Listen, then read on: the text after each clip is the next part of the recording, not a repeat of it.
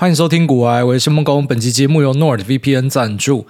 NordVPN 是全球知名的 VPN 品牌，没有用过 VPN 一定也听过 VPN。点一下，轻松切换 IP 位置，享受更多跨区域追剧跟看电影的乐趣。我自己在欧洲都会使用 VPN，一部分是因为手游可以连回亚洲区领宝物，再就是一些串流媒体所需也都靠 VPN 解决。NordVPN 的威胁防护 （Threat Protection） 功能还可以阻绝恶意软体、钓鱼网站，甚至是讨人厌的弹出式广告。在全球六十个国家都拥有伺服器，提供稳定快速的连线品质。透过 VPN 选择相对应国家的伺服器做连接，一个账号可以提供六台装置做使用，手机用、电脑用、平板也可以用。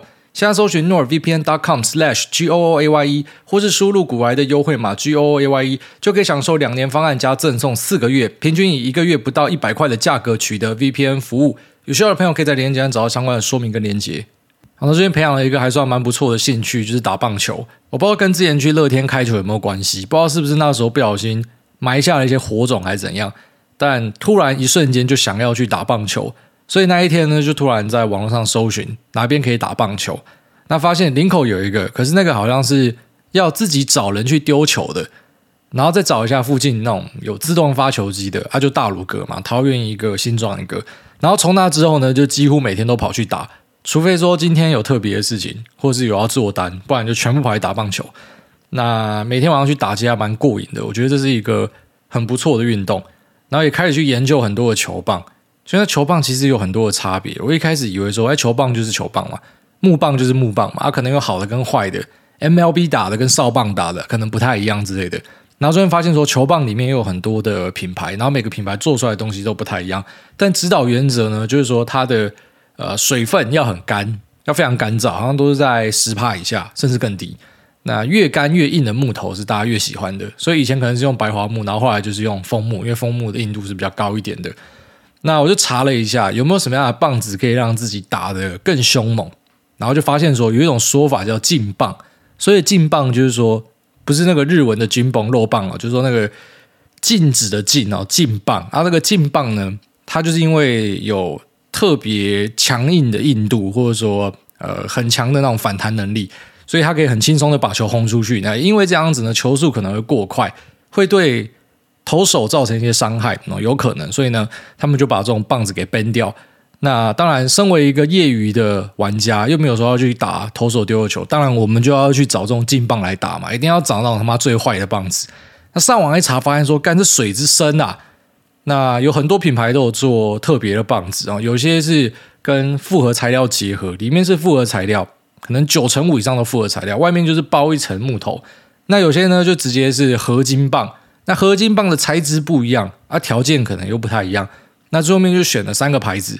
全部都直上，然后发现干棒球棍可以买超贵的，所以那三个棒子买下来，一支含运费，呃，都差不多一万多台币啊，啊，没有含运费也差不多在一万上下左右，所以不便宜。可是我觉得，就是那一种你找到一个兴趣的感觉，才是非常好的。因为我已经花了好几年在找自己有没有真的喜欢或者想要做的事情，那这算是蛮意外的发现，说棒球很符合自己想象中的条件。但我们自己本身不会去帮他设一个呃，我希望的娱乐或者说消遣跟嗜好该长什么样子。但打了棒球之后发现呢，它符合这样一个条件：第一个，它可以纾压，因为你就他妈死命干下去就对了，反正每一球挥过来就是他妈死命轰下去。当然，死命轰是一开始啊，就是如果说你只是想纾压的话，那后来就会发现说，你不可以用太多手部的力量啊，其实是要用你的腰去带动。跟打高尔夫有点像，你手那边固定着，然后你是要用甩出去的这种味道啊。然后再来呢，就是说它也可以训练你的专注能力。就是其实你打一两百颗球之后呢，你会开始眼神飘忽，所以呢，那球飞过来你就有点看不清楚，但就强迫自己要把那个球盯着。所以那其实也可以让自己的专注力相当程度的提升啊。然后再来就是回来，妈的，连呼吸都会痛。我想说，道格放会呼吸的痛，应该是这个原因。就是它会用到全身蛮多肌肉，不是只有你的手臂而已，那还有你的身体的核心。所以第一天回来的时候，妈真的全身都痛。虽然我自己本身是有在做重训，但其实就是胸背腿三大项啊，啊有一些小肌肉可能没有用到的，然后现在变成全部都用到，所以它也是一个还蛮不错健体的东西。啊，其实我讲这么多呢，就是在说服我自己要持续的去投入这个运动，不然说自己打击率明明就还没有很高，就还没有很会打，然后就直接下了一堆棒子，因为就希望说好不容易找到的一个兴趣，要好好的把它维持住。然后后面也发现说，其实有蛮多人跟我有一样的烦恼。就有一集我跟大家分享说，有时候会觉得死了算了，这个死了算了不是那种很消极、很悲观啊，妈的我要去死什么的，不是这样子，就是单纯的你已经不知道你还可以干嘛了。那本来我以为我讲这个会有点像是无病呻吟，只有自己听得懂。那蛮意外，就是说有一群听众的好处是这样啦，就是你会发现你讲的一些东西，你以为只有你这样，然后后面发现说没有一堆人都这样子，好像老师帮你排行哪个学生比较讨人厌哦，然后或者说。呃，你跟大家讲这种，你每天醒来已经不知道干嘛的那种感觉啊，这个也不是说什么自己真的很行或傻小。我相信，无论你的社会的条件是怎么样啊，可能很多人都还是有一样的烦恼，就是他找不太到人生的目标了，这种味道。那找到一个运动呢，其实那是改变很多，就是你每天到那个时间，你觉得很高兴，我可以去打棒球了。然后再就是隔天，你会希望说，呃。时间快点到打棒球的时间，那我有什么东西可以改善？我要去把它做好。那只是我自己，就如同一些听众在我贴了棒球文下面留言，他讲的一样，就说啊，双子座三分钟热度。其实我真的很怕这三分钟热度，但还是希望说可以持续下去。所以该买的、该直上的还是什么，直接先做到满。那这样希望可以让自己有更多动力。只是有时候我在想，这样是对还是错？因为像手游，手游一般我拿到我就直接氪金氪到爆，然后可是你氪金氪完之后就不玩了，所以有一堆游戏真的是。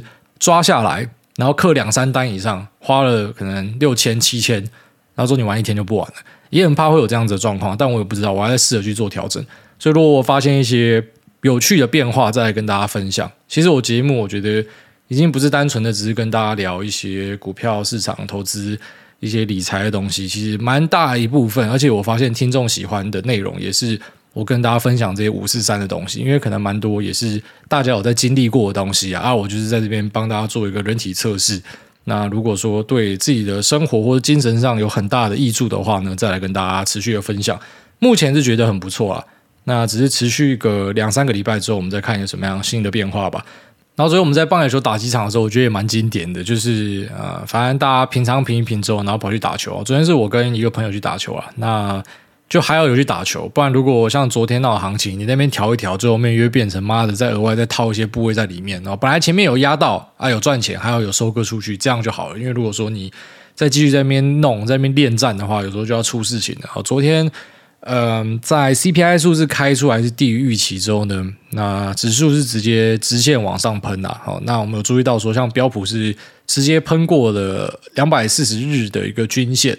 我在分享均线的时候，其实大家不要太纠结。那有时候是我们自己的一个 reference 而已，就等于说我会用这个当成是一个下单的依据。那这个依据其实不代表任何的意思哦，你不要把任何一条均线当成是哦，好像有一条线在这边，它就一定有支撑跟压力哦。其实不是这样看的，那都只是一个自己的参考基准。因为类似说，我一只 iPhone 曾经买三万七，那下一只 iPhone 如果买三万八，我就会觉得说，诶，它比我之前买的贵一些啊。如果买三万五的话，它比我买的便宜一些。那是一个参考的依据啊，哦，均线呢，其实就是市场上在过去若干交易日的人他们的均价，可以直接这样子去看待它啦。所以一些比较重大的均线，像是年线、半年线、季线，我们会看；那比较短线的，可能就会看一些月线或者是说五日线啊。啊，五日线其实是一个比较激进的操作啊。一般来说，要做波段会看月跟季以上，就是不会看太短啊。那五日可能是你买一些标股。那这个标股呢，摆明的干，老子也不知道它还涨啥小，可是我就跟着上车。像最近就是中国解封的那些药厂，你跟着上车的啊，这就有点类似说台湾那时候在炒口罩股一样，你要记得下车啊。怎么样下车？你就可以用一个 reference point，你可以用一个长黑哦吞噬当一个出场点。有些人会这样用，那有些人会用我进场的那根红 K 的底部，那也是一个方法啊。有些人就会用五日线哦，以此类推，反正它就是一个参考的基准。那所以美国的一些指数啊，像标普就直接碰到一个大的压力线哦，年线，然后就直接回落。那像这样的一个东西呢，呃，基本上你会发现它怎么讲都对。这就是为什么我会跟大家说，呃，线先的部分哦，你稍微看一点就好，就重点还是基本面分析。因为线这种东西好玩就是在今天如果站上去，大家就说站稳嘛；啊，跌下去就是说突破失败嘛。所以你往哪个方向讲都是对的。那重点就是说，呃，既然你往哪个方向解释都是对的，那我们要在意的其实就是你有没有办法在这个判断里面有获利的产生。那所以呢，我才把它称为说它是一个 reference point，它就只是一个加减码，我用这边当一个依据，绝对不会是一些人可能在外面铁口直断说啊，这个地方碰到它就一定要怎么样。你划线给股市走是很蠢的啊！你最多就是哦，假设这个东西碰到这里，我该怎么做？你去拟定一个计划，你用它当一个参考基准。那我觉得这是相对 OK 一点的。那之后的两天呢，都还会很刺激哦。之后鲍威尔嘴巴又张开来了，他嘴巴张开崩掉的几率哦，大概是九十趴以上，就是以过往来看啊。那只是在上次就给大家一个惊喜嘛，啊，只是这一次又要去压事件的，就看你要压哪一边哦。其实我觉得这跟下运彩一定有点像了。你就说强队跟弱队打，几乎都要压强队吧？可是压强队的赔率就比较低嘛，啊，压弱队的可能赢的会赚比较多嘛，有点类似这样子。好，就是如果是超乎大家想象的 surprise，可能会喷比较多啊。如果是符合大家想象，反正他妈的这家伙只要嘴巴一张开就要崩，那可能幅度也没有像大家想的这么大。那重点是说下档还有多少？那我觉得，在 CPI 的成绩出来之后呢，呃，已经讲很久的通膨转成衰退的市场主要论述呢，应该就算是正式的展开。就是现在开始不会有这么多人去做之前我会调侃的什么喜事商办、丧事喜办，反正丧事就是丧事啊，衰退就是衰退啦，所以也不用再讨论说什么啊。接下来假设通膨的数字不高，那联总会就只好降息，所以股价就一定要涨。可能就不会偏向这样子的讨论，就是啊，我要猜你是怎么样，那我就跟你反着做，还是什么有的没有的，就比较单纯的回到说，呃，业绩去导引股价的一个本质，就是股票的本质。那我自己对于这样的发展是比较乐观的，不是说对于股价的未来是乐观，就是说这个是我看得懂的局面啊。就如果说我们要回到这样的交易方式，我自己是比较喜欢的，因为过去真的是不管你分析。怎么样哦？然后再多再少，反正鲍威尔讲一句话就通杀之类的。那像这种就会属于是比较难处理的东西。那他如果坚持要把利率狂升升到底的话，可能最后面就引发一个呃全球大衰退。那这个也不是说你做基本面分析可以处理的。那如果说央行的货币政策在整个市场上的 factor 重要度降低的话呢，其实对于大多数的人来说，不管是哪个派别啦。除了总经派的，我相信应该都会让你变得更好做，因为本来是有点像全球最大庄家决定要怎么样就是怎么样，然后现在它的影响力可能开始慢慢的在下降，希望了，我们希望这边就是看到一个很大的转折点，所以之后可能就专注的看一些呃产业面的消息跟变化来做一些判断。那像半导体的部分，我自己跟得很紧，所以我会持续的在节目都会跟大家更新，呃，不管是从面板。然后到晶圆代工哦，这些都还算在防守圈范围内，所以都会跟大家讲。那一些防守圈外的东西，除非它有跟呃实体经济有重大连接性的，我们才会拿出来跟大家讨论哦。就是说我自己会在意的东西，我才会讲啦。那我不知道的东西，我就不讲。所以其实我们的方法跟一些科普型的频道不太一样，就他们会找。很多他觉得要跟大家说明的东西啊，我是一个知识型频道啊，我们这边不是，我们这边是日记台，所以只有我自己在意，我自己会影响到的东西，我才会跟大家提到。不然就是你 Q&A 有问我，刚好知道，我就稍微讲一点哦。不过不是我自己最专业的东西，我不会花太多时间去讲它。但今天想要跟大家聊一下巨大的状况哦，因为我们都有看到新闻去提说，呃，它的库存积压，然后现在要去跟它的供应商们提出说，票期要展延四十五天，所以是不是可能会出一个现金流的问题呢？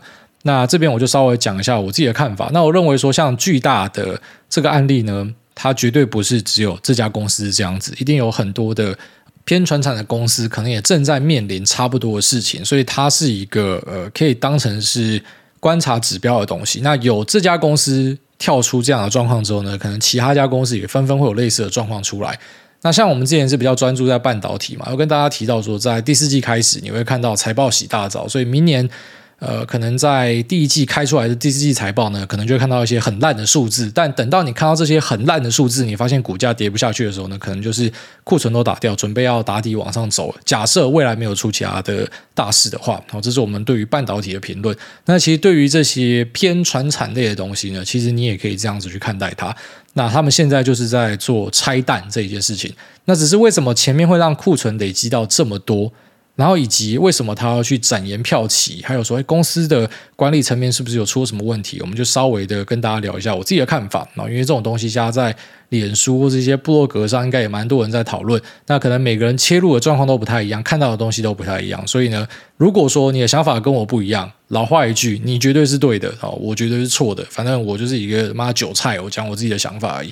那巨大虾面临的状况就是说，它的库存上来了哦，除了成品之外呢，那一些原料再制品啊，其实整体的数字都是往上。当然，你实际去拆解，你可能会发现说，这些库存它应该是偏比较中低价位的脚踏车，不是高价位的。高价位的可能很多是卡料，它也有库存的状况出来。可是因为它卡了一些关键的料，所以导致呢，它可能整车拼不出来。这个是有在买捷安特的比较高等级的脚踏车的朋友，应该会有差不多的一个。Feedback 就是说，他现在要买高阶车，干我明明就买不到，可是为什么你说你的库存很高？因为他高阶车的库存哦，成车的库存应该是没有到很夸张，应该是中低阶的部分。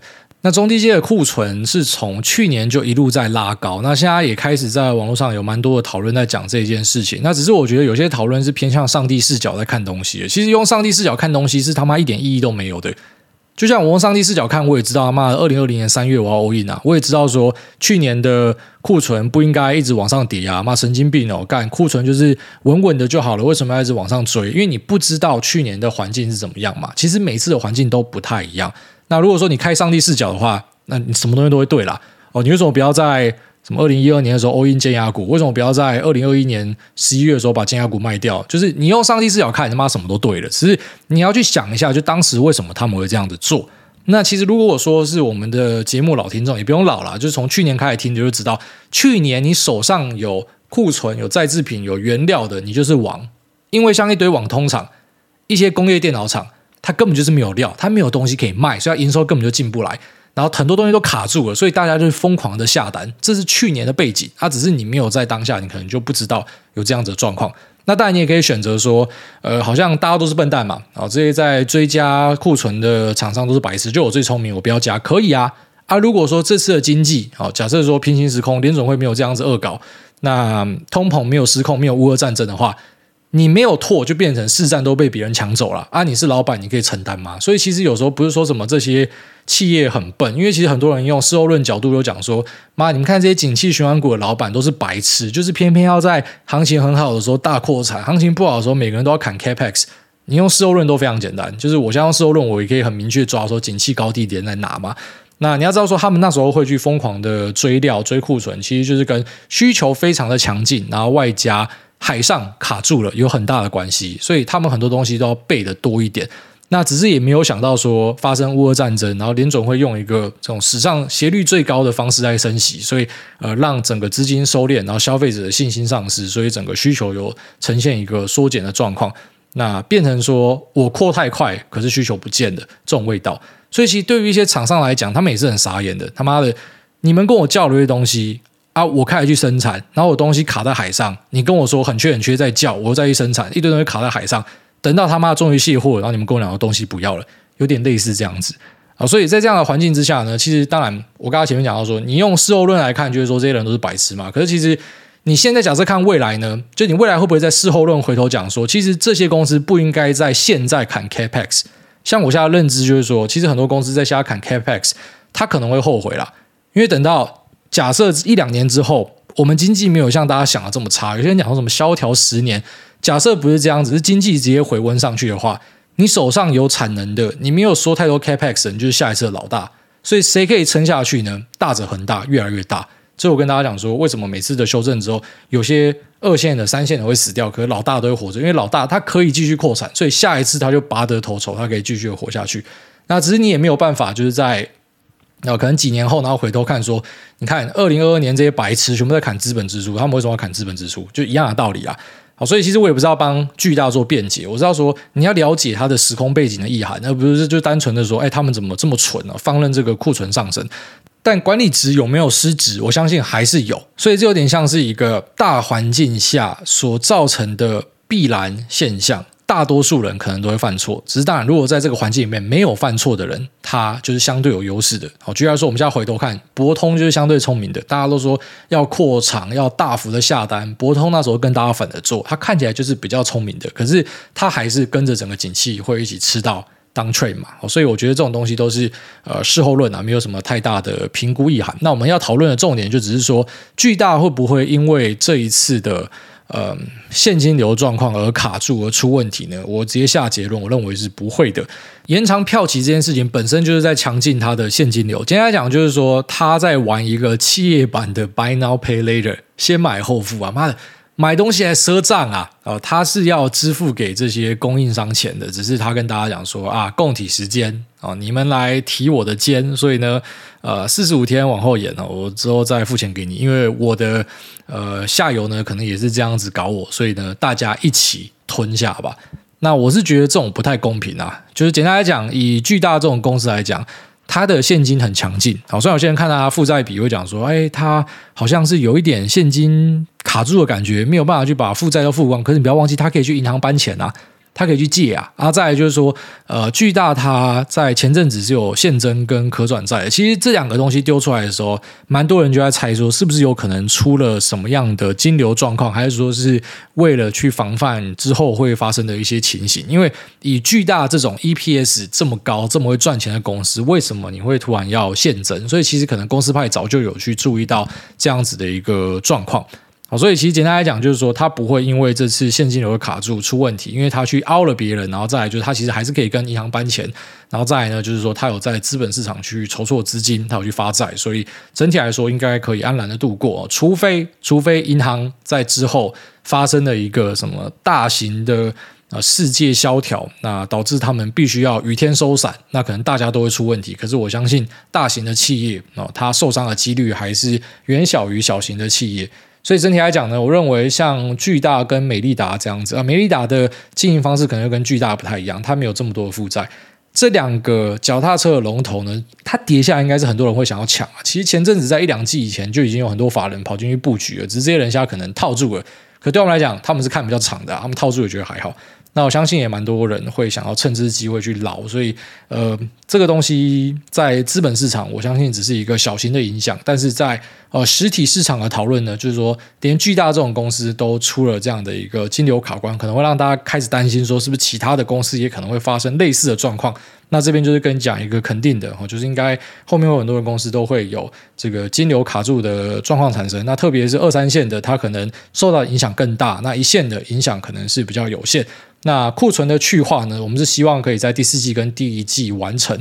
那只是像巨大，你说我可不可以这边跟大家抠说，哎，脚踏车要买的可以等便宜价、甜甜价。我是相信它会有折扣，只是不会折太大，因为它毕竟就是业界之王啦。它可能可以靠一些方式把它的库存弄掉。像我自己想得到的，就是像很多 U Bike 不是从一点零换二点零嘛，就要直接提出一些方案，跟市政府还是说谁合作，然后去把它的呃脚踏车中低阶的赶快。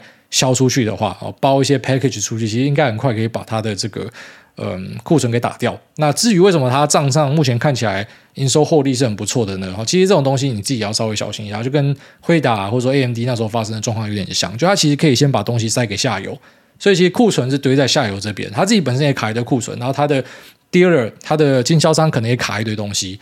那现在看起来营收获利很漂亮，是因为它提早已经先把钱收进来了。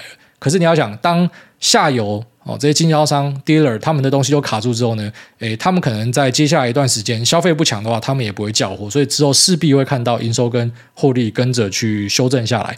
哦，所以其实去看它的那个财报跟营收状况的话，大概后面的走势会是呈现这样的状况，就是说它最好的部分会开在这边，然后之后会开始下修，然后可能会去做一些打库存的动作，像半导体可能是直接编一笔预算把它敲掉。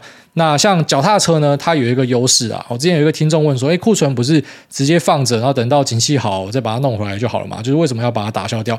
脚踏车的库存可能就属于这一种啊，所以我认为它库存偏高，可能不会像一些半导体这种迭代超快的东西来的有呃很大的压力啊。这是我自己的一些见解。所以整体来看，应该不是太大的问题。当然，也不是鼓励你说一定要抄底或杀小的，因为如果强调这不是我很熟悉的产业，我只能够单纯的用股票跟他财务的状况去跟你聊啊。实际上业界的发展是怎么样？脚踏车大家在之后会不会继续买？这个不是我可以跟你分享的一个范围。而在疫情那时候，其实对于这种呃报复性骑脚踏车呢，那时候我就是没有看准嘛。我记得就有听众问我讲说，脚踏车可不可以买？我说妈，谁会想要骑脚踏车？就这个就是我看错嘛，因为证明大家都要骑脚踏车。那时候就是说没有办法搭大众运输嘛，所以都要骑脚踏车。啊，像这种真的，你给我一百次，我都会判断错误了，因为那是个人经验所投射出来，你对世界的认知，就是我根本不会去差小肺炎，我从一开始就解封派，大家在说啊，我们应该要等到这个施打率到多少？我根本觉得他妈神经病，到底为什么要关着我？就是我一直以来都解封派的嘛，所以我就会无法了解为什么你因为肺炎就不搭巴士，然后你要买一台脚踏车。干丢高哦，在我看来就是丢高，可是哎，实际上很多人真的就丢高，然后跑去骑脚踏车，骑得很高兴啊，不亦乐乎，欢乐骑脚踏车，好踩得很爽。那像我就赚不到这种钱啊，所以其实真的有蛮多东西也会因为你看对世界的认知不一样。像我就觉得科技第一啊，世界第一，看到那个核融合，干我超开心的。人家都在这边讲说什么，哦，这个核融合目前的效率很低，什么，我就觉得妈，你们这些人还是蠢蛋。他只要。点燃的一个契机之后，未来的十年我们都可以去期待它会越做越好。所以我对于科技是非常乐观的。可是很多人可能就对于科技是觉得很悲观的。有些人甚至是抱持那种什么弃成长思维，就我觉得他妈史上最低能的思维。所以因为你对于这个啊、呃、产业的看法不太一样，其实有些钱你真的会赚不到。这就是为什么我们讲说你最好要有一个防守权，就是这个东西是它会符合你的判断。你不只是看它很准，而且你也有这个信心去压它，那这样子才有用啦。哦，像脚踏车就是你给我看，我都会觉得说，妈，谁会骑脚踏车？差不多这样的一个道理啊。那希望这个分享对大家有帮助啊，因为除了脚踏车之外呢，之后应该有很多的船产也会有类似的状况出来啊，那种库存开始。拉到很高，然后现在账上的营收获利拉到很高啊，这个后面都会下修啊，库存都是要打掉的啊。有些库存，呃，它因为会有快速迭代、强烈竞争的关系，所以它必须要直接编预算把它弄掉的，这个就比较麻烦啊。如果是没有这样压力的，可能就是看公司有没有什么样的呃，不管是折价促销方案，或者说去跟。呃，官民间的人去做一些合作，然后把大量的库存释出出去啊，哦，这可能都是后续。假设你身为股东的话，你可以去观察的一些看点。好，那这节目就到这边，然后接下来我们就进入 Q&A 的部分。第一位天天 QQQ，他说：“诸位安安，五星推推，想请问诸位，请问你有没有听过树懒叫的声音？哦，这大家有听过的。好，下面为这个 WJ 烫，他说希望这次可以被念到。爱到我们爱你，爱到我跟。”老公都是你的忠实听众，但常因为进度不同，老公如果听到我在听古癌，就会把门关起来，生怕被我爆雷。不过也增加了不少共同话题，这样到底是加分还是扣分呢？十二月二十号就是他的生日，想请你帮我祝这位神队友嘉宏生日快乐。相信有你的祝福，他半夜痛苦起床喂奶，听到也会笑出来的。祝大家平安健康喜乐。好，谢谢这个 WJ 烫大大，谢谢你们两位的支持。那也祝。老公嘉宏生日快乐！那两个平安健康的小朋友也快乐长大。好，谢谢你们的支持。下面为这个澳洲小乞丐，他说：“Swallow my com 五星 Swallow my com 干你娘的！”他说：“五星吹吹保养色护线。”挨大您好，尝试第三次留言。小弟，我有一个朋友在一间半导体测试段设备商当工程师。OK，测试工程师，然后该公司预计两年后 IPO，想请一下专业投资人对于这间公司的看法。该公司听说在台市占九十八趴，机台遍布全球，台湾一二线各大封测厂满满他们家的东西，挂一层又一层，终端客户也是世界各大厂牌都有指定使用，阿婆、老黄、CPU 大哥、二哥、黑金金、七 F 高通，车用也有，但不知道哪间，资本额五亿。营业额一百四十亿，净营收四十亿，想知道投资人会预设它 IPO 股价落在哪？会不会因为起头就已经太好，未来市场不看好的状况？再麻烦分享您的看法，祝您社户线平安健康。好，谢谢这个澳洲小乞丐对我社户线的一个祝福。那再来就是说 IPO 怎么样估价？哦，这个老听众应该也妈都听到都会背了。IPO 超难定价，IPO 完全是看大家的心情，然后看当时市场的氛围。好像 IPO spec 之乱的时候，在美国随便一个瞎鸡巴出来，估值都可以超高。可是之后等到像 Grab 它去上的时候，那个估值就整个是下去。哦，不是说这家公司不行哦，它只是因为生不逢时而已。所以那个完全是看时机点的啦。我相信他如果是在你说两年后嘛，那应该是很棒的时间点。两年之后，可能利息已经降下来了。假设没有意外的话，哦，假设是按照目前的估计去投射的话，已经降下来了，所以资金可能是比较宽裕的。那我觉得上来的时间点会不错。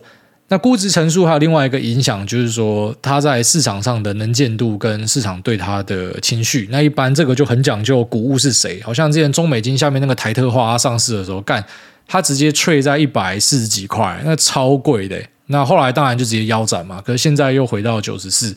那其实台特化上之前，我们就有在节目有跟大家提到，没有直说啦，因为我也不会买它啦，只是我就跟大家讲说，你看有些东西就是它有热度，它价格就可以定得比较漂亮嘛。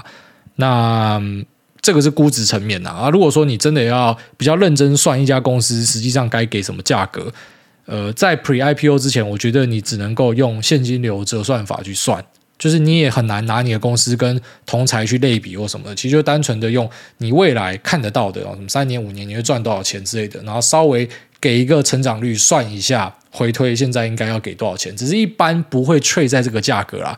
因为这价格就是很便宜的价格嘛，一般一定会有一些呃 premium，就是它会有有溢价的产生。那这个溢价呢，就是有热度啊，市场当下的情绪，你的股物有没有用力推，有没有让一些投资公司愿意上车，这个都会综合去影响到。好，这边稍微跟你分享一下，所以其实很难去定说所谓的一个公道价了，特别是 IPO 阶段，真的都是非上非下的。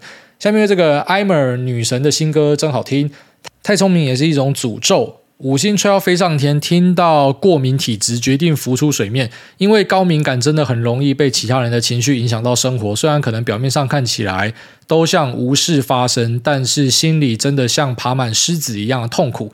常常在想，为什么我会这么了解别人的情绪？这明明很不舒服，但是脑子真的很贱，一下子就开始猜对方在想什么。请问主委是怎么样压制住想东想西的大脑呢？非常简单，你直接看我的生活形态就好。其实我的生活形态就是为我的个性去特化出来的。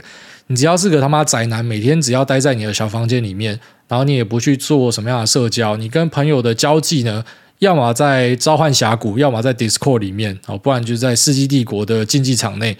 那像这样子的话，其实就可以避免掉很多，呃，跟人际互动上比较累的部分。因为像我是那一种，今天假设跟朋友出去，然后我会在呃跟大家说再见之前，会很高兴的讲说，哎，大家下次还要约哦，干嘛一定要出来啊，超爽的。然后可是当我今天把车门关起来之后呢，我就会希望说，妈的，我从来没有出生过这种人啊，所以。呃，对，减少社交会有很显著的帮忙。可是，当自己在减少社交之后，又会产生新的问题，就是你会开始跟社会脱节，然后你会发现你变得更奇怪。所以我才会后来又发展出，就是我一直跟大家分享说，我开始当一个 Yes Man 嘛，就基本上只要人家邀我，我就是尽可能在一个月内要有几次都是直接说 Yes，就是用抽签的方式。那我就去参加一些我本来根本就不会想要去的活动。可是我觉得这种强制的。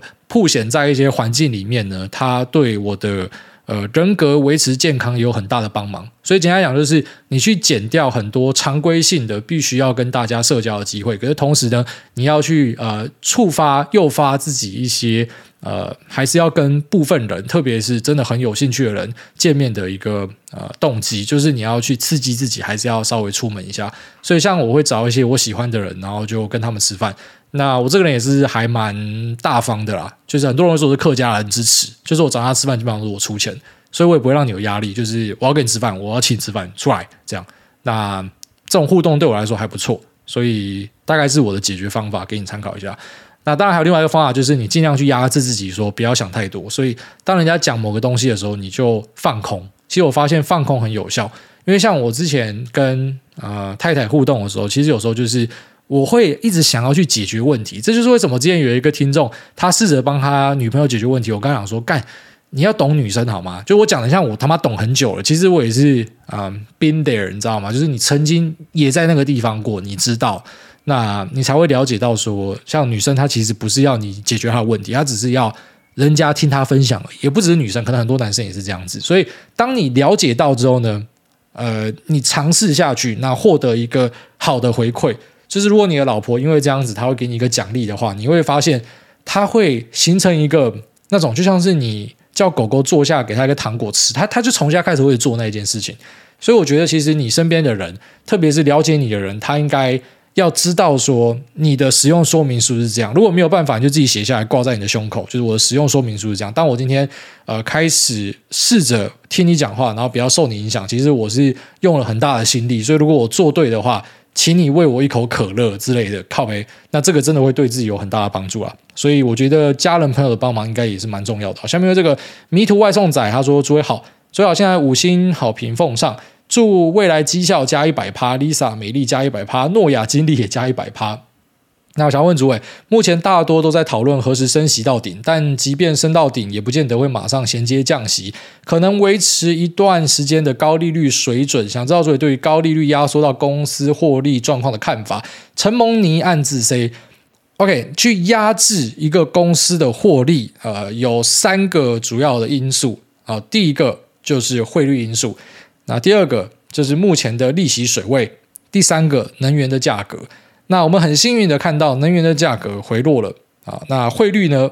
诶，以美国这边来看呢，他们的 DXY 开始往下掉了。所以像之前你看到，就像说 Microsoft 或是嗯 Salesforce，很多公司都有提到说汇率对他们的冲击。你要知道这个冲击其实现在可能都会缩小，就是公司本来可能估了一个很大的冲击，那因为美元指数回落，他们都会缩小啊。那再来就是利息啊，利息这个可能就是会呈现的是现在唯一一个还持续存在在那边的对于获利的呃影响因子。那我自己是觉得就稍微看看就好了，因为如果说你不是这个礼拜才进市场的，知道很多看起来真的像是他妈这个礼拜才进市场，然后开口闭口都跟你讲说不要跟联总会对抗，Don't fight the Fed。不知道我们当然知道 Don't fight the Fed 啊，妈谁不知道？只是问题是 Fed 哪时候准过？妈 Fed 之前跟你讲说通膨是暂时啊，通膨就不是暂时的，他画了一个点阵图，妈点阵图全 miss 啊，那一堆 Wall Street 的这些 banker，妈给你一个 CPI 的 guidance，他妈一堆也全部都猜错啊。那我不知道讲说这些人都是白痴，意思就是说本来就很难预期。联准会这种妈里面都是专业人士，他们也很难预期。那都是一个呃，我以现在去投射未来，我会想怎么做，只是可能有太多变数了。就像他可能不知道乌俄战争嘛，那他可能也不知道，搞不好他这样子升到这个利息水位，然后明年有东西爆炸，他就必须要降嘛。所以其实真的都很难讲。那我认为说这些东西就是你放心里面，你知道就好。那同时你要了解说市场本身就有因为呃这些假设而去做调整，它不会等到真的发生才做调整。一般就是当一个东西出来，市场马上就会定价，那速度是非常快的。只是有时候可能跟滚雪球一样，坏消息出来就接二连三。那至于对于企业的获利影响呢？我觉得就是那一些举债举很高的，它一定受到很大的影响，因为它成本很大一部分就是要去支付利息，所以当利息很高的时候呢，它可能就因为这样子没有办法赚钱了。所以在高利率的环境，应该是往那一些呃公司大稳健，那并且是业界龙头的东西丢会比较好。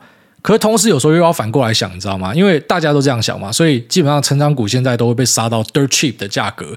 就是我们用量化数据来看，其实成长股是杀到超级便宜的水位了。就是用历史上来看，那因为大家都知道说，现在钱不可以放这边嘛，所以有些人会当那种 contrarian trader，就是他会跟市场反着想，然后他也不用融资，反正就现股在那边蹲蹲到你起来。我相信未来有朝一日，可能成长股又会是市场里面的一个超级巨幅表现的公司们，就是那个群体又会再起来，只是不会是在短期内啦。就是说，利息拉到这个阶段，其实基本上只有那一些呃本身体质够强劲的公司，可以比较安然的度过这一段。然后那一些偏新创要大幅举债的，或者说基本上还没有亏转盈的公司，他们的压力都会非常的庞大。但如果前面所说，呃，三个主要影响美企的。总经因子呢，已经有两个算是消失掉了，那剩下就联总会这个，所以只要它不要在那边锁太久，或者说它开始有降的话，那应该都是往更好的方向去。我会这样子看待它。下面为这个新店朝政事，我是 Ivan，不是 Ivan，还是 Even，Ivan，Ivan。我当了两年的潜水仔，想要留言给个五星好评，没有想要问问题，只是想跟艾大说，很喜欢你的分享跟心法，让人受益良多。在这三十年里头，观念也有被导正。那希望艾大可以继续的创作下去，祝福艾大全家身体健康平安，继续在股市大赚特赚。好，感谢这个曹正士，他这个名字好特别哦。反正像你们这种感谢啊，你们一定觉得说，像我们这种人就是他妈的一定听都听腻了。但我还是老实讲，每次听到都觉得特别的感动啊，所以谢谢你。下面这个伟帅他说长得丑，但是想得美。听到主委说要怎么感谢挂回馈听众，其实每次留言多念十个或是干爹的折扣凹好凹满就好了。好，谢谢。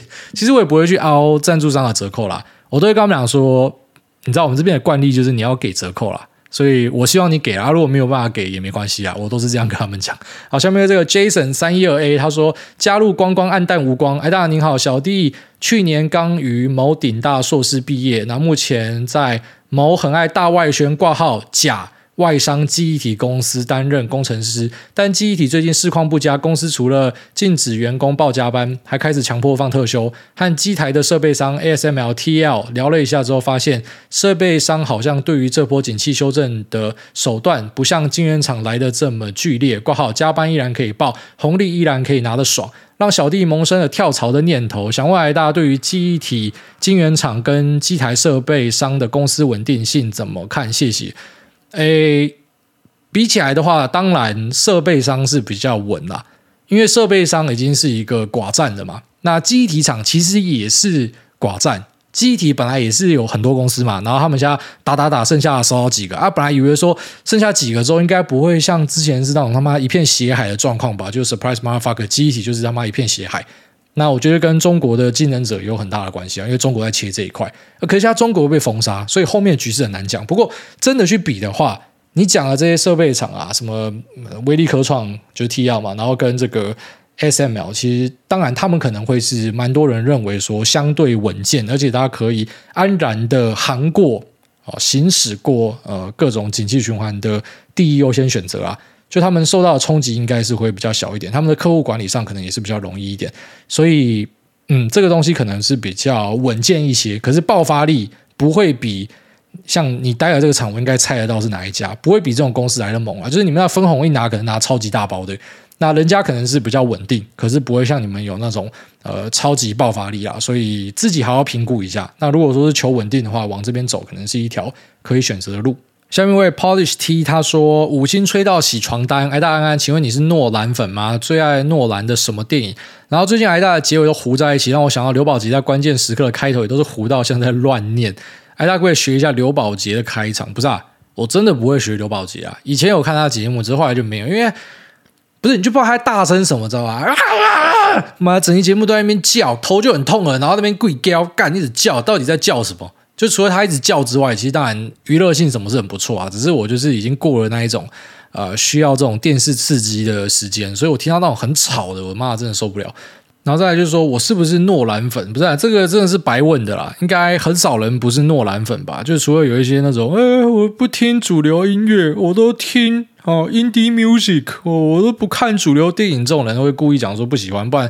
他妈到底谁不喜欢诺兰？诺兰的东西太多元了，而且他的题材也很广，超级英雄片也拍，一些比较冷门的也拍，像那什么跟踪、记忆拼图这种，反正他什么都有嘛。然后再来，他又出了一个。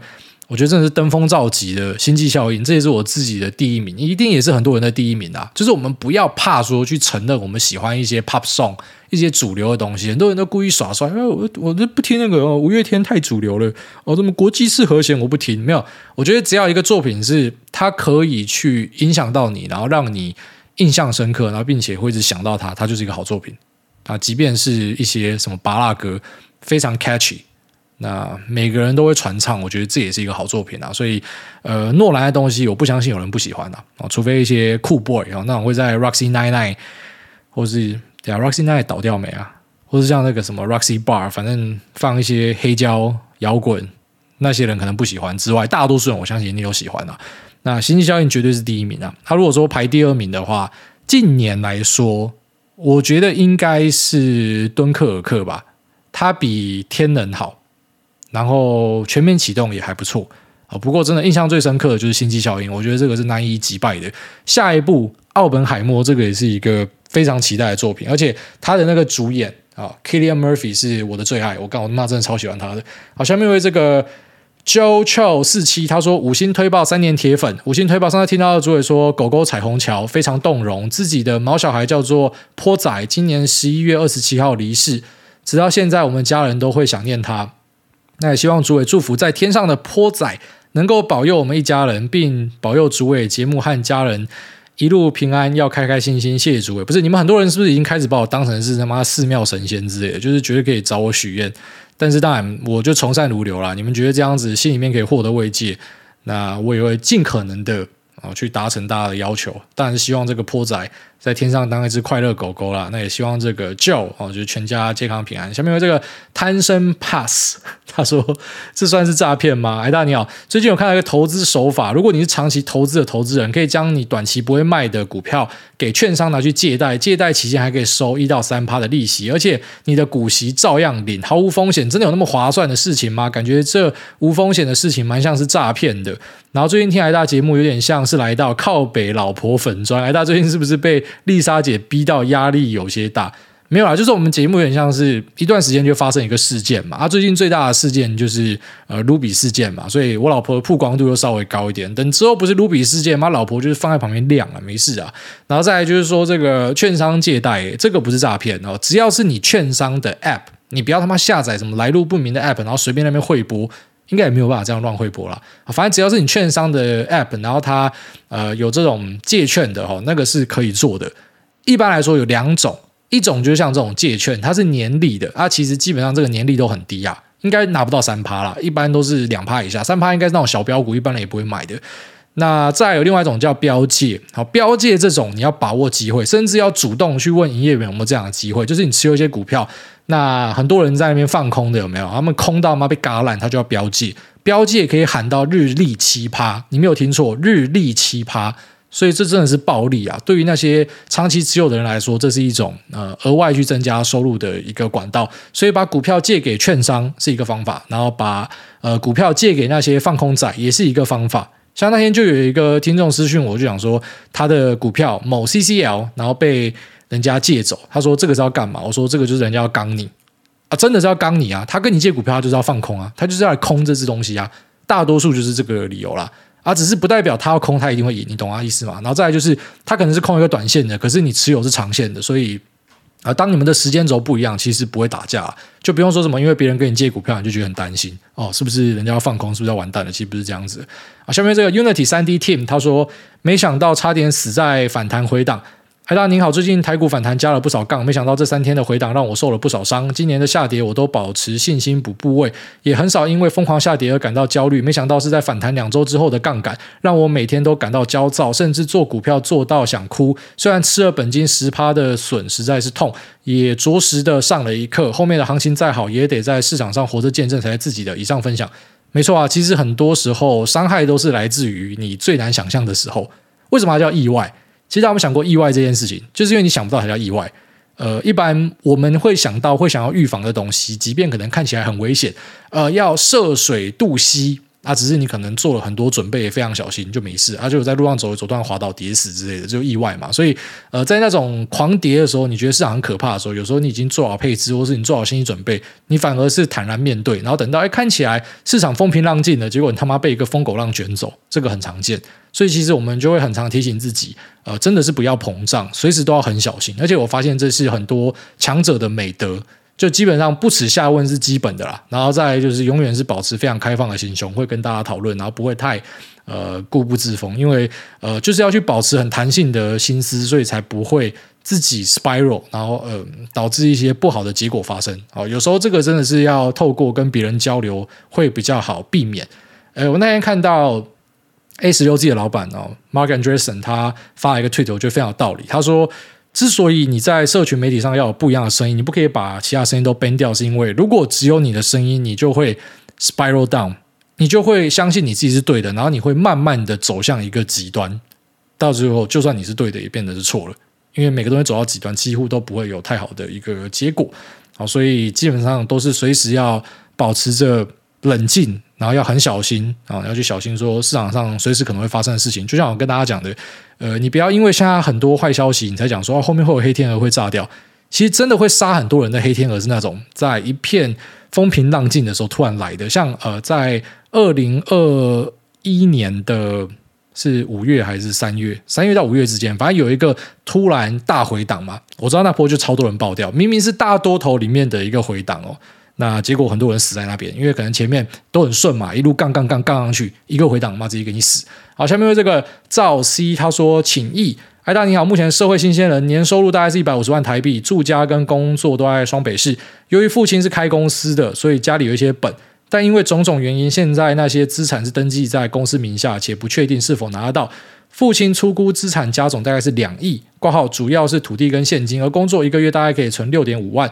想请问大家，如果真的拿到这些资产及考量薪资的现金流，会建议怎么样做资产的配置？挂好房地产、股票、现金。感谢大家祝顺心。啊、呃，基本上两亿的资产，你丢去房地产或者是股票，都是不愁吃穿的啦。好，所以就是看你的规划是怎么样。如果你只是单纯的希望说这边可以滚一些稳定的金流出来的话，太简单的。就是你去买一些套房出租，当然你要算一下那个投报，在三趴以下就不要看了。那股票的话，可能就丢入指数啊，保守抓个三趴四趴，其实就是一年六百万未税的钱可以花，那根本就花不完了。所以你去做保守的配置就很够了，然后这些没有花完的就再投入，让它继续滚。啊，只是如果说你要做一些激进的，当然就是例外了。哦，只是一般来说，呃，像资产突破一个阶段之后呢，你要做的事情跟我们节目平常在分享的东西会有很大的差别。我们节目毕竟是对大多数人，所以我讲的东西是对大多数受薪阶级。那他希望在退休之后会有一笔呃钱退休金，或者说会有金流可以进来，他会这样子做，他会做那些配置。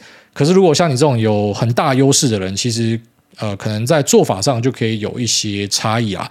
那只是当然，这你还是要告诉我说你想要的目的是什么，然后我可以稍微的给你一下我的想法。那只是当然，我自己本身也不是这种，就是我家里可以丢两亿出来给我的，所以有时候可能我讲的东西也很小家子气之类的，也有可能就是我无法理解富豪们的想法嘛。因为严格上来说，假设我是富豪，我就是富一代啦，我是从第一代开始啊，所以我根本不能理解说你们可能有些人会去买什么艺术品啊、节税啊或什么，这些是我防守圈外的东西。不过如果是我可以了解到的东西，像股票要怎么样做，这我可能可以跟你讨论。只是你还是要明确跟我讲说你想要怎么样做。那只是如果说想要过一个平淡的生活的话，就一样。我平常给大家建议嘛，啊，你可能七三配，然后七成去做被动，三成做主动。其实以你的条件，也不要去做主动选股啊，除非你真的有兴趣啊。妈，全部丢被动，你光是那个金流花都花不完。妈，每天专心打炮出去玩就好了，连工作都不要做了，赶快去冰岛玩，去挪威搭火车什么的，是我会这样选择啦。哦，但是可能每个人的规划不一样啊，所以来问问题的时候，尽量要给我一些更详细的说明，然后尽量言简意赅，然后那我才可以给你我的一些意见。好，那这边聊这边，拜拜。